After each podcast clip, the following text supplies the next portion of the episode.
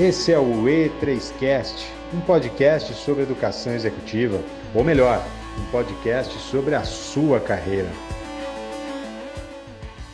Olá, espero que estejam bem.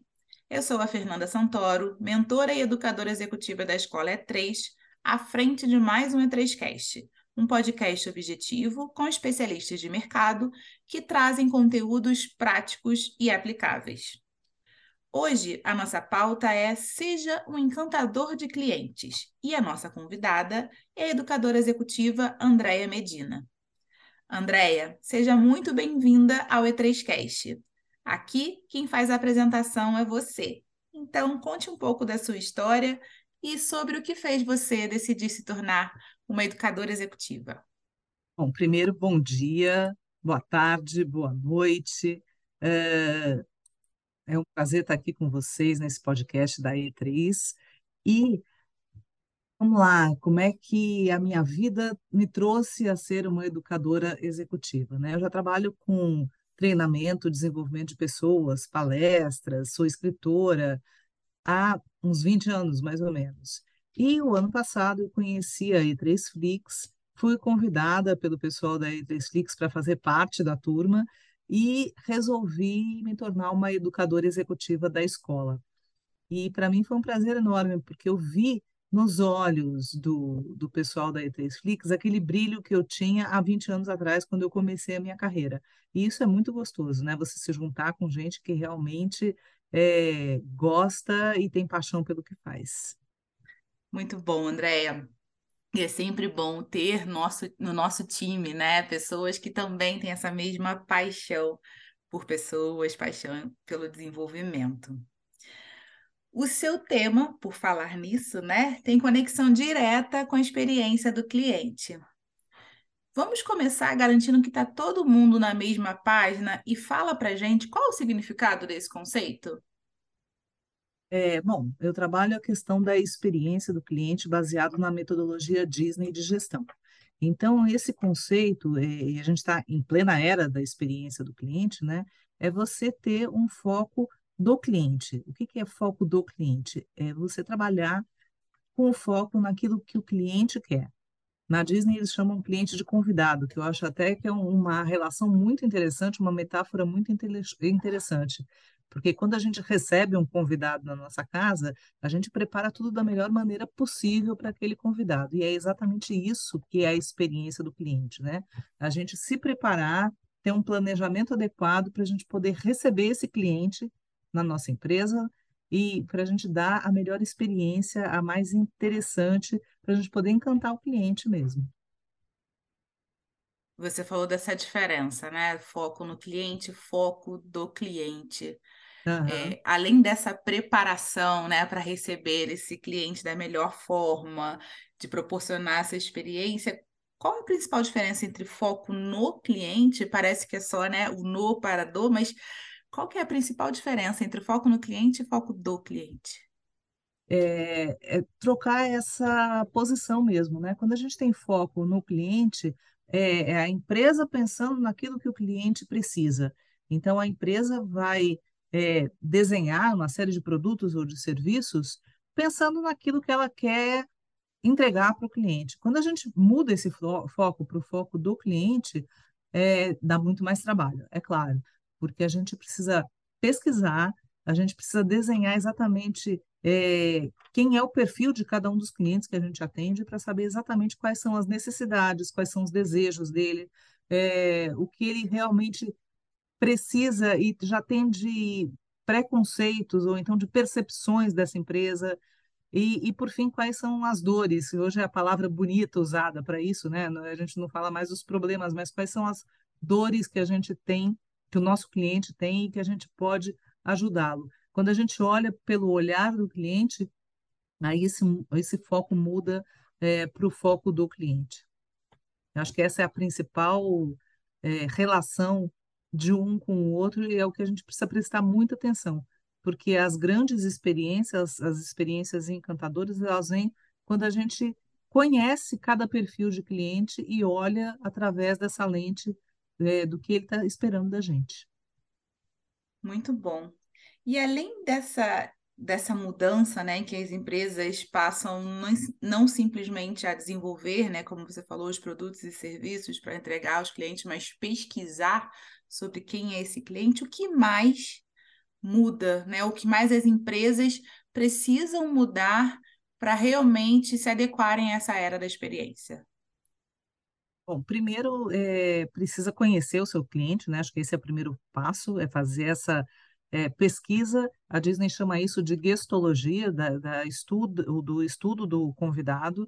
Então, a gente tem que fazer esse estudo, esse estudo para saber o que o convidado quer, o que o cliente quer, e criar é, várias experiências interessantes e várias experiências que a gente tem que ter na manga.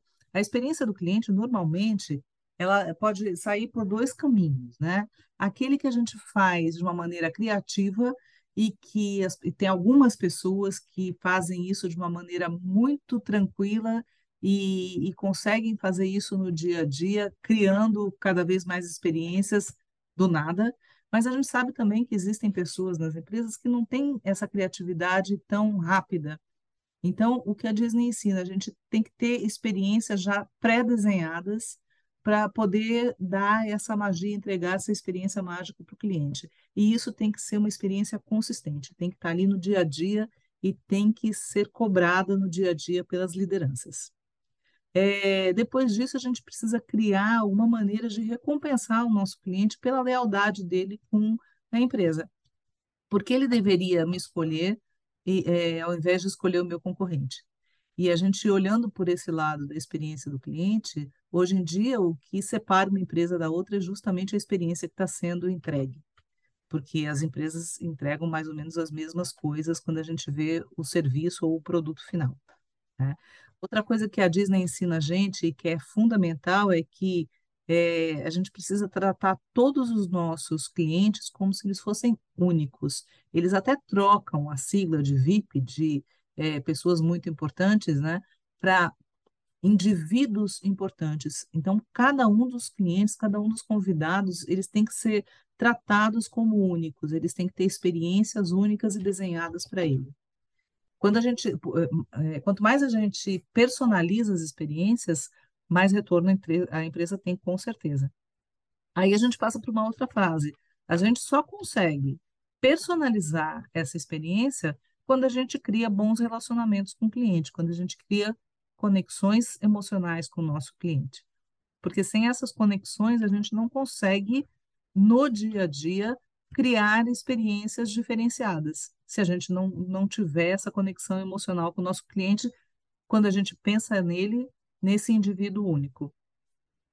O que os nossos clientes esperam da gente também, né?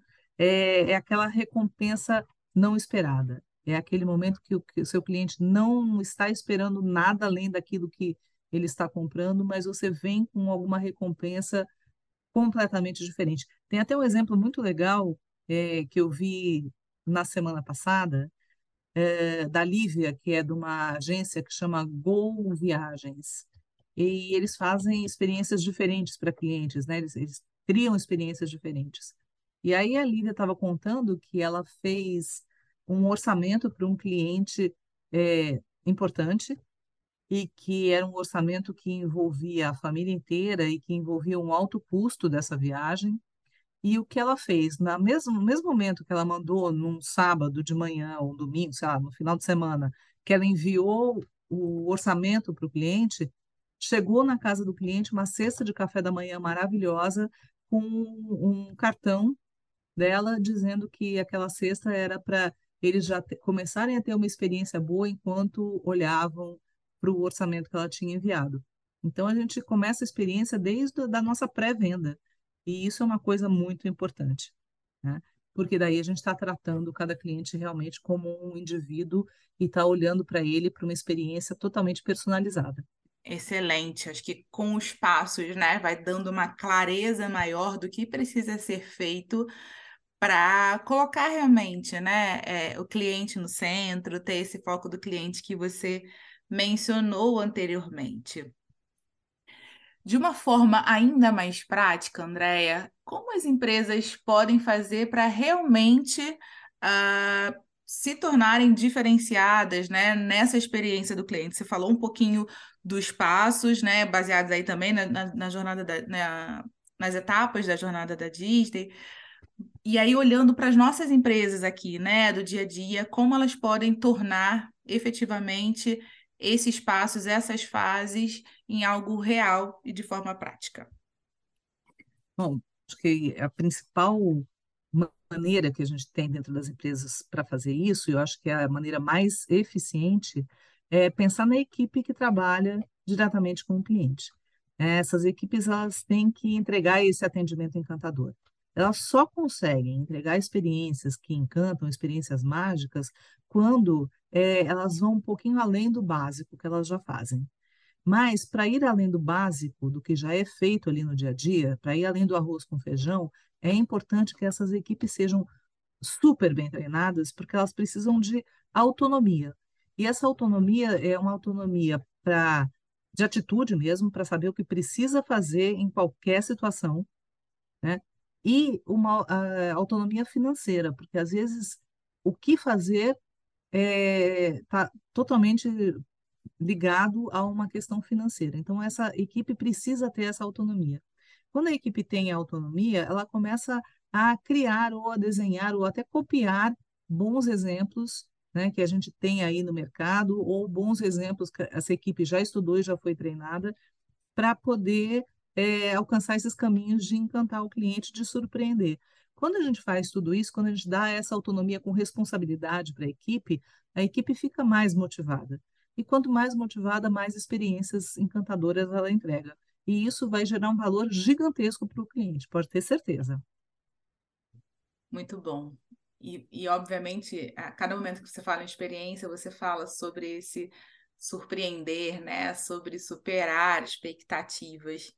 E aí me vem muito a questão, muitas vezes, dos próprios relacionamentos, né? Quando você começa um relacionamento pessoal, é, e aí você vem o primeiro aniversário da pessoa, você quer dar um presente, você quer criar uma experiência, fazer uma surpresa, e realmente você consegue gerar essa surpresa ao longo dos anos vai ficando um pouco mais desafiador continuar surpreendendo, né? Saindo do mais do mesmo.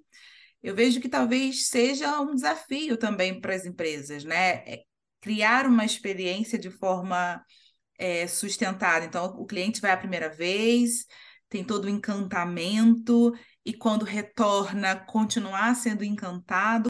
Como fazer para se superar a cada dia e, principalmente, surpre surpreender cada vez mais o cliente a cada novo encontro, a cada novo contato? Fernanda, você tocou num ponto maravilhoso, né? Que é essa questão de que a gente tem que sempre fazer alguma coisa diferente. Isso é uma coisa que eu prego sempre. Todo dia a gente pode fazer uma, alguma coisa um pouco melhor do que a gente já fez. Porque se a gente pensar em experiência do cliente, aquilo que foi uma experiência encantadora para mim, e até falando em Disney isso acontece, né? Quando você vai pela primeira vez, você tem uma experiência maravilhosa, encantadora. Só que as pessoas retornam, eles têm lá um, um índice que é medido, que eles têm mais de 75% é, de retorno de clientes que já foram aos parques, por exemplo. Esse índice é muito alto. Como é que esses clientes vão continuar é, tendo experiências mágicas depois que eles já foram pela primeira vez? E aí a gente tem que é, pensar em algumas armas poderosas, né? Primeiro, as pessoas que trabalham na empresa, elas precisam ter o conhecimento técnico daquilo que elas estão vendendo. E aí não importa se é produto ou se é serviço.